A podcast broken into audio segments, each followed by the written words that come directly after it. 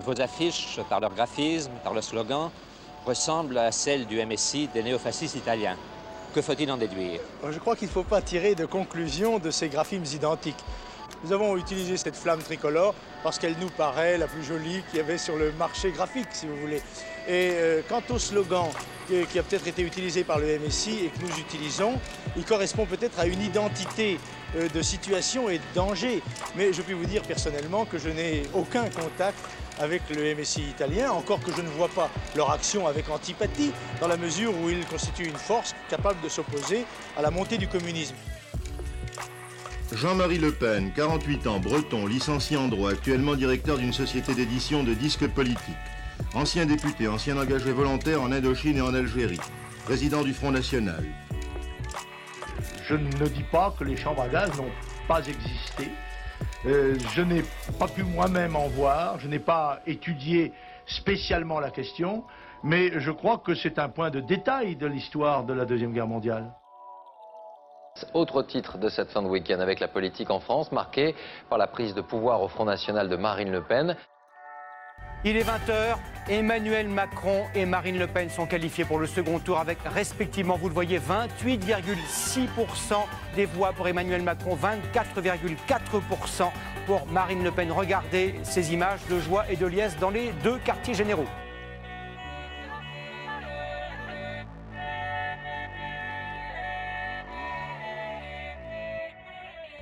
Bonjour à tous.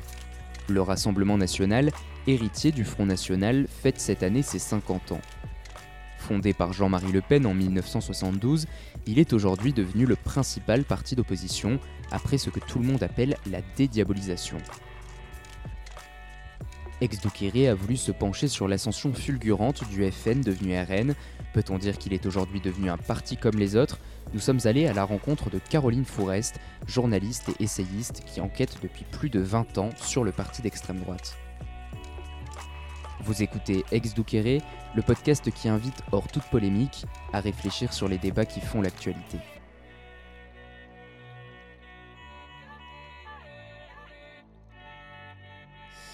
Caroline Fourest, bonjour. Vous êtes journaliste, essayiste et réalisatrice. Les Français vous connaissent bien pour vos différentes contributions dans les médias depuis de nombreuses années.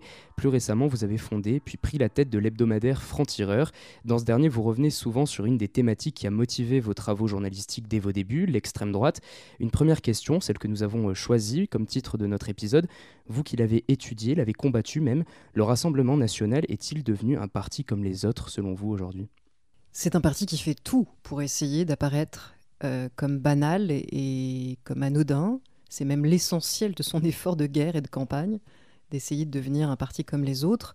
Mais s'il doit faire tant d'efforts, c'est bien parce que ça n'est pas un parti comme les autres, ni depuis sa fondation, ni même malgré son évolution.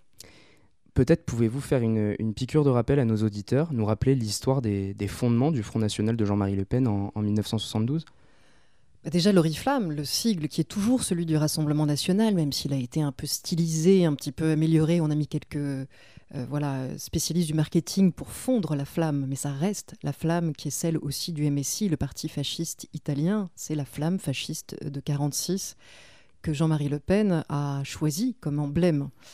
Et quand on dit euh, que le fondateur a choisi cet emblème, ça ne veut pas dire euh, que c'est un homme parmi d'autres le Rassemblement national et avant le Front national, c'est avant tout le parti des Le Pen, de cette famille, de cette dynastie. Rien que ça, ça n'est pas anodin. Aucun autre parti euh, républicain euh, aspirant à, jouer le jeu de la République française n'ose être à ce point euh, dynastique et, et, presque en fait monarchiste, pour dire les choses franchement, que le Rassemblement national, où le pouvoir ne peut être exercé que si on a du sang Le Pen, si on est marié quelque part, d'une façon ou d'une autre, à un ou une Le Pen. Et puis au, début de ce parti, euh, la grande synthèse qu'essayait de faire Jean-Marie Le Pen, c'était une synthèse entre, d'un côté, des gens qui avaient collaboré et qui regrettaient le temps de Vichy et du maréchal Pétain. Il y avait un ou deux résistants, mais qui en fait étaient venus parce que eux, après la résistance, ils étaient passés surtout à l'OS, à la défense de l'Algérie française, et donc eux, c'était plutôt des nostalgiques de la colonisation. Et puis il y avait des intégristes religieux, catholiques, violemment anti-laïcité, détestant Charlie Hebdo, par exemple.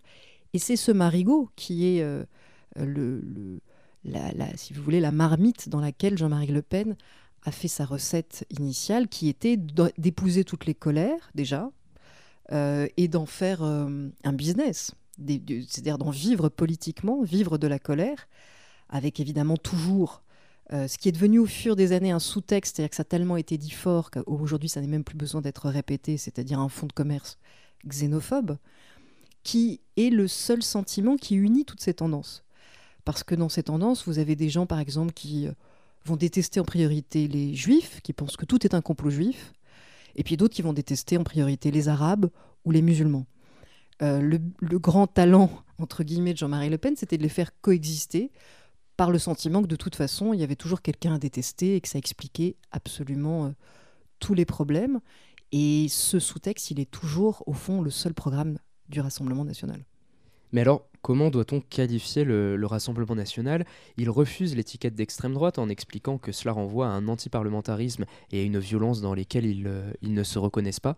Est-ce qu'on, comment on peut les qualifier finalement aujourd'hui D'abord, le Front National, avant Marine Le Pen, refusait déjà l'étiquette d'extrême droite, même quand euh, ces cadres étaient quasiment euh, tous ou fascistes ou collabos ou nostalgiques euh, de la colonisation, même quand son leader suprême tenait des propos ouvertement xénophobes et révisionnistes.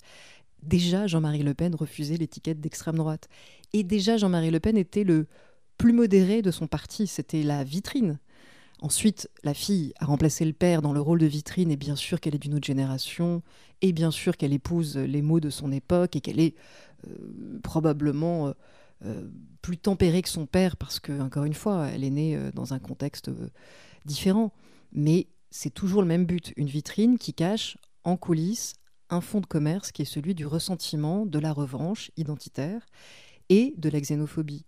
Et donc, partir du moment où vous êtes un parti nationaliste, dont le sous-texte est de chercher des boucs émissaires sur la base, sur des bases xénophobes, avec euh, comme emblème un oriflamme fasciste, faut quand même être euh, très aveugle ou très naïf pour croire que ça n'est pas un parti d'extrême droite.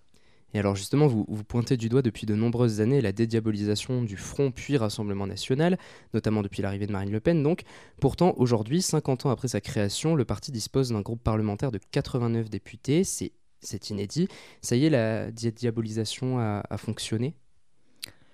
Elle a en partie fonctionné. On a aussi euh, subi beaucoup de choses dans ce pays ces dernières années qui ont fait le, lit du Front National et qui l'ont aidé à cette euh, mutation. C'est-à-dire que si vous avez d'un côté des mots qui, au temps de Jean-Marie Le Pen, étaient des mots MAUX, hein, des, dangers qui étaient largement fantasmagoriques, euh, qui deviennent des démons euh, plus concrets. Euh, et d'ailleurs, on, l'a expliqué récemment dans Franc-Tireur, c'est pas parce que le FN avait vu juste, parce que le FN justement posait un diagnostic complètement erroné. Le, FN pensait que le problème c'était l'immigration et uniquement l'immigration, sans voir qu'il était aussi le seul parti à regretter la colonisation.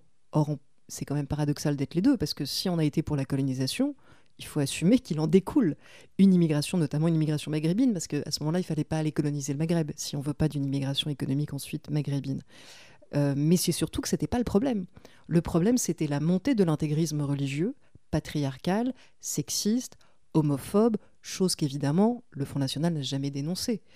Et donc, face à, cette, euh, à ce vrai danger-là, euh, il y a hum, des vraies colères et des gens qui ont réellement, sincèrement eu peur. Si dans le même temps, le Front National fait tout pour se montrer plus rassurant, change la vitrine, renouvelle le casting et euh, s'applique à ne pas dire un mot plus haut que l'autre, c'est un peu inévitable que le score monte, si vous voulez. D'autant qu'il y a ce fantasme en plus très répandu euh, dans les, dans les tréfonds de nos inconscients encore marqués par le patriarcat, une femme est toujours plus douce qu'un homme.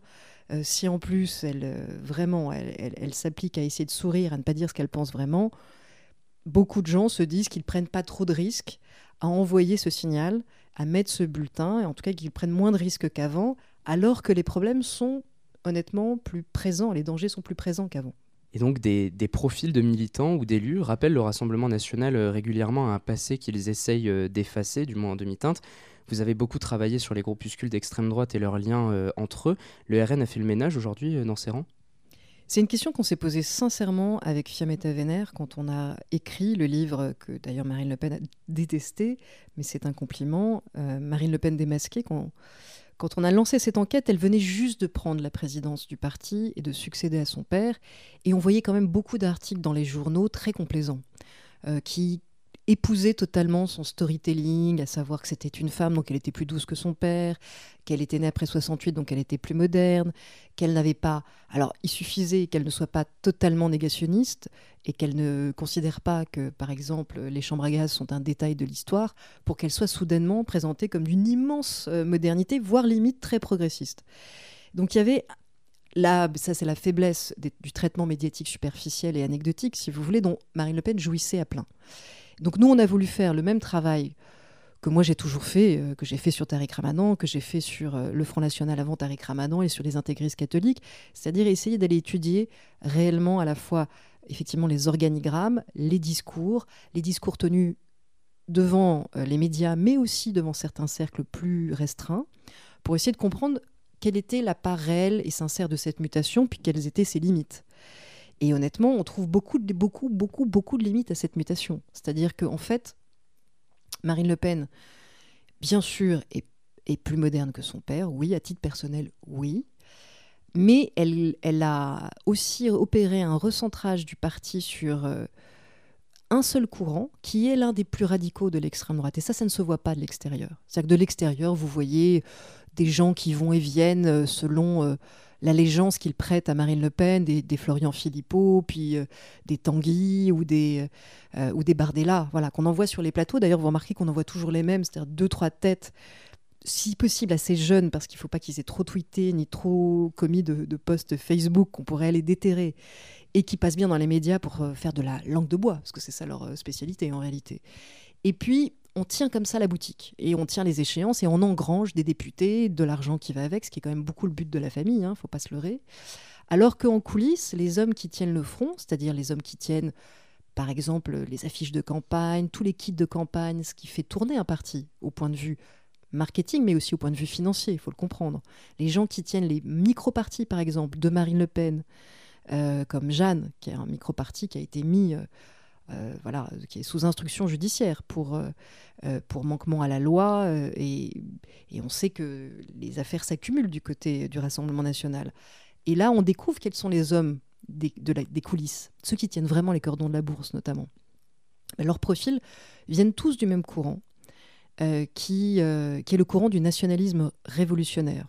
Ce sont tous des anciens du GUD, pour faire court, le pire courant de l'extrême droite. Vous savez, avec la croix celtique, le rat noir, une vision complètement antisémite et, complotiste de la société, des gens qui sont à la fois fans de Bachar el-Assad et de Vladimir Poutine. Et euh, il y en a beaucoup hein, de ces hommes-là, ils sont tous du même clan, tous du même groupe, sont des amis de fac de Marine Le Pen. Ils peuvent ricaner euh, autour d'une bière euh, de sa ligne dédiabolisée, de l'eau tiède qu'elle sert dans les médias. En coulisses, ils ne voient pas de problème à travailler et pour le père et pour la fille c'est bien qu'il y a une vérité là, si vous voulez. Une vérité de la coulisse qui, quand on l'étudie de près, euh, dit beaucoup de ce que serait le Front National s'il réussissait à passer l'épreuve euh, de l'élection. C'est là qu'il montrerait son vrai visage. Parce que les hommes qui tiennent ces coulisses-là auraient du pouvoir. Or, vraiment, je vous assure qu'on n'a pas envie de les voir arriver au pouvoir, quand on les connaît vraiment. Si Le Pen est un salaud, ceux qui votent pour eux sont des salauds, c'est ce que disait euh, Bernard Tapie en 1992. Que pensez-vous du rôle de la stigmatisation des électeurs du Front National dans la montée en puissance du, du parti ces dernières années? Peut-on encore dire qu'il y a plus de 13 millions de salauds aujourd'hui en France? Très honnêtement, c'est pas ça la diabolisation. Enfin, en tout cas, je crois beaucoup plus à la diabolisation. Et moi, je crois à la diabolisation du euh, Rassemblement national. Je crois que sans la diabolisation euh, de ce parti, c'est-à-dire en fait sans résister à sa communication et à sa banalisation pour rappeler que c'est un parti d'extrême droite, il serait déjà au pouvoir. Et franchement, la France n'aurait plus du tout, du tout le même visage. Elle se serait déjà trahie et nous vivrions tous euh, une épreuve collective très dure. Par contre, ça n'est pas la même chose de diaboliser un parti pour ses idées, son programme non dit euh, ou son agenda caché, et de diaboliser ses électeurs qui se font en partie avoir. Alors, après, on n'est pas obligé d'être non plus euh, ni paternaliste ni angélique. Il y a des gens qui se font avoir, puis il y a des gens qui ne se font pas avoir, et qui votent pour le Rassemblement national pour sont fonds de commerce xénophobes. Mais il y a une frange importante qu'on ne peut pas tous définir et qui varie selon les époques, de gens qui sincèrement et moi, j'ai rencontré même des anciens candidats, des candidats euh, du nouveau Rassemblement national, qui étaient venus vraiment, qui s'étaient présentés à des élections en pensant que le parti avait totalement changé, que Marine Le Pen était limite euh, en guerre contre son père, et qui, une fois à l'intérieur, euh, sont tombés de leur chaise. Ont vu comment ça se passait dans la fédération, ont vu que les hommes qu'on leur plaçait au-dessus étaient tous des fidèles de Marine Le Pen et du courant nationaliste révolutionnaire dont je vous parlais, qu'en fait, non, les gens n'étaient pas écartés en fonction de leur radicalité, mais de s'ils se faisaient prendre ou pas, ce qui est très différent, puisque des radicaux qui savaient ne pas se faire prendre et qui tenaient en fait des propos racistes et antisémites continuaient à être placés à des postes de responsabilité quand ils étaient malins. Donc, il y a vraiment des gens, c'est toujours surprenant quand on travaille, dans mon cas, ça fait plus de 27, 27 ans que je travaille sur, euh, sur ce parti, donc moi je suis toujours surprise de voir que des gens peuvent être... Euh, vraiment se faire prendre à la propagande au point d'y croire, mais néanmoins, il y en a. Et de toute façon, ça c'est une question de générosité euh, intellectuelle et, politique. De toute façon, on doit continuer à parler aux électeurs du Front National et du Rassemblement National euh, comme s'ils n'étaient pas non des salauds, mais des gens à convaincre. Les 89 euh, députés du RN siègent donc à l'extrême droite de l'hémicycle et de l'autre côté, il y a euh, la France insoumise. Sur France Inter, Yael Gouze expliquait que selon lui, plus la France insoumise vocifère, plus le RN en cravate se normalise. Vous partagez cette analyse? C'est une évidence. Enfin, il faut là aussi ne jamais avoir travaillé sur l'extrême droite pour ne pas voir que la pièce de théâtre qui se joue en ce moment euh, au Parlement est très favorable au Rassemblement national parce que la France insoumise va, va, plus elle est tapageuse, plus elle est excessive, plus elle contribue en plus à affaiblir par son spectacle et par certaines outrances le, euh, la démocratie représentative. Quand elle attaque le gouvernement de façon absolument systématique et non critique, ce qui est son rôle, elle doit l'être. Mais quand on est devant un systématisme aussi grossier, aussi théâtral, euh, qui va jusqu'à flirter avec parfois le complotisme, parfois le dégagisme, qui sont des mots qui, in fine, c'est une eau usée qui finit toujours par empoisonner la rivière de tout le monde. C'est-à-dire qu'une fois qu'on a mis ces graines-là dans la tête des gens qui avaient euh, euh, des puissants, des puissances financières, qui empêchaient les, pauvres citoyens euh, d'être euh, considérés. Alors il y a des mécanismes euh, de non-distribution des richesses, il y a, on peut avoir des débats sur le manque de partage des profits, ça on peut l'avoir, mais il y a deux façons de l'avoir. Il y a une façon rationnelle qui est de viser justement une meilleure redistribution de la richesse et une meilleure égalité des chances, et il y a une part irrationnelle où on va flatter la revanche, la jalousie sociale, l'amertume. Or, quand on flatte l'amertume des gens et la revanche, à la fin des fins, les gens finissent toujours par se jeter dans les bras du plus excessif dans la revanche, celui qui va aller le plus loin dans cette radicalité. Et si en plus, il n'a rien eu à dire pendant toute cette époque, il n'a qu'à laisser la France insoumise euh, pousser ses mauvais réflexes, tout en ayant, en donnant l'apparence de la respectabilité, euh, et bien des gens peuvent se dire bon bah eux ils sont plus sérieux, ils sont mieux habillés, ils sont plus polis, et puis de toute façon, j'ai confiance. Je sais qu'ils ont le même diagnostic, mais qu'au moins ils agiront, au lieu de faire que, du tapage. Le 11 octobre dernier, la députée Renaissance Astrid Panosian-Bouvet a dénoncé dans l'hémicycle, je cite, l'ADN xénophobe euh, du Rassemblement national. La présidente de l'Assemblée nationale a prononcé un rappel à l'ordre à l'encontre de la parlementaire pour avoir dit ces termes. Cette sanction a provoqué un, un tollé jusqu'au banc de la France insoumise, justement. Vous estimez que c'est un signal dangereux? Je, pense que là, on, est dans un moment parlementaire qui est d'ailleurs très passionnant. Euh, enfin, le Parlement reprend un peu ses droits, reprend des couleurs. Donc, par ailleurs, il n'y a pas que des choses négatives dans ce tapage, il y a des choses positives euh, dans ce tumulte, vraiment. La présidence de l'Assemblée nationale, visiblement, veut cadrer les débats. C'est plus nécessaire, mais en même temps, l'Assemblée a toujours été un lieu où les noms d'oiseaux ont fusé. Enfin, il suffit de lire les comptes rendus, euh, même depuis, euh, depuis des décennies à l'Assemblée nationale, il y a des noms d'oiseaux qui fusent. Maintenant, c'est une chose de faire des rappels à l'ordre quand un député ou une députée cible quelqu'un personnellement, l'insulte personnellement. Et c'est autre chose, effectivement, et c'est là où je pense que la présidence de l'Assemblée nationale s'est emmêlée les pinceaux, de rappeler à l'ordre quelqu'un pour une critique politique, une critique des idées. Or, dire que le RN est un parti dont l'ADN est xénophobe, c'est une réalité politique et intellectuelle. Et donc là, euh, c'est une atteinte à la liberté d'expression. Alors on sait tous que c'est difficile, surtout dans le feu de l'action, euh, de bien tracer la ligne entre ce qui relève de la liberté d'expression et de ce qui relève de l'incitation à la haine ou de l'insulte. Les tribunaux ont plus de temps pour le faire, et c'est très bien ainsi. Mais là, en l'occurrence, je, je pense qu'il y a eu une erreur de jugement. Dans vos ouvrages, vous aimez vous, projeter dans l'avenir et imaginer la suite. Comment vous voyez la suite justement de l'histoire pour le Rassemblement national? Vraiment, je peux vous dire que c'est une question que je pense que je me pose tous les jours depuis 27 ans. Euh, même avant, puisque avant de travailler comme journaliste sur le Front National, voilà, mes premiers militantismes quand j'avais 18 euh, ans hein, ont été contre, euh, le, contre le Front National. Donc j'ai toujours... tout ce que je fais, quelque part, c'est pour empêcher le scénario de leur arrivée au pouvoir.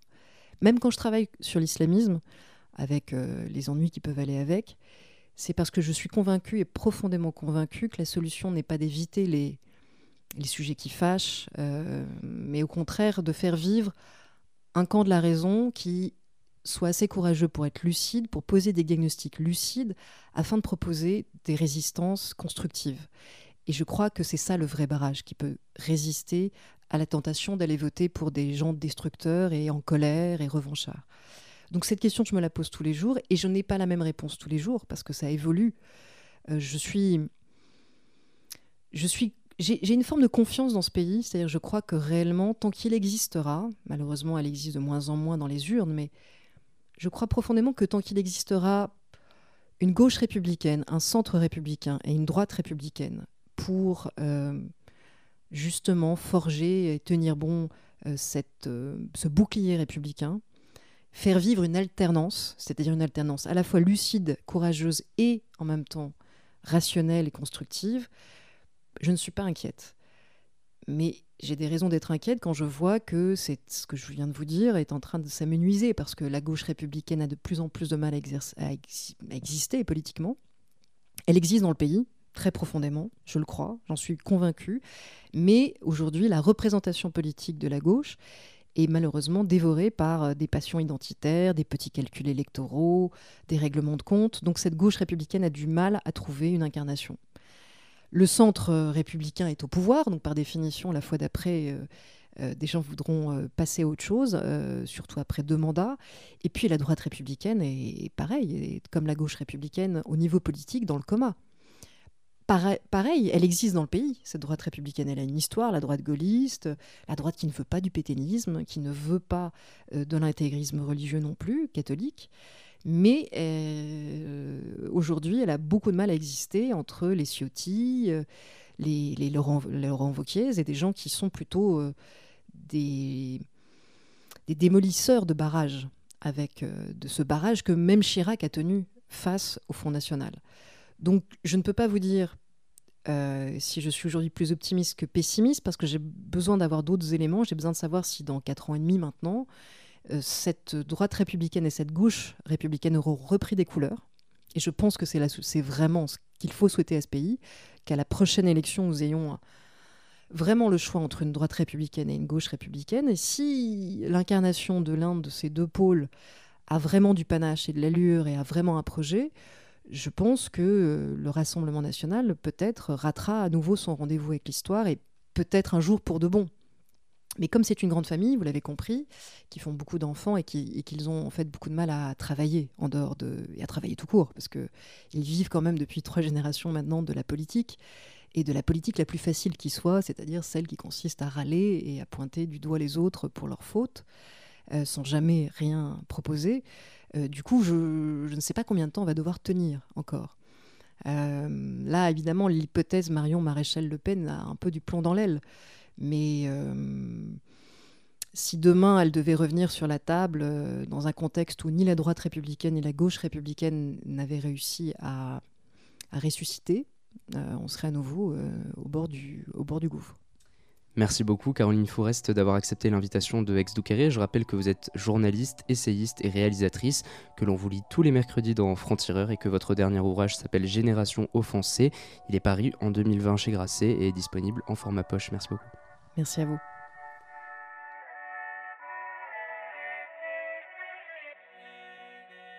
C'est la fin de cet épisode de Ex Douqueré co-réalisé avec Roméo Chauvel. Encore merci à Caroline Fourest d'avoir répondu à nos questions. Si l'épisode vous a plu, vous pouvez laisser 5 étoiles au podcast sur Spotify ou Apple Podcast. Un grand merci à vous de nous avoir suivis. En attendant le prochain épisode, vous pouvez retrouver notre nouveau podcast Café Bourbon, le podcast qui vous emmène à la rencontre de vos députés sur toutes les plateformes d'écoute et sur cafébourbon.fr. À très vite.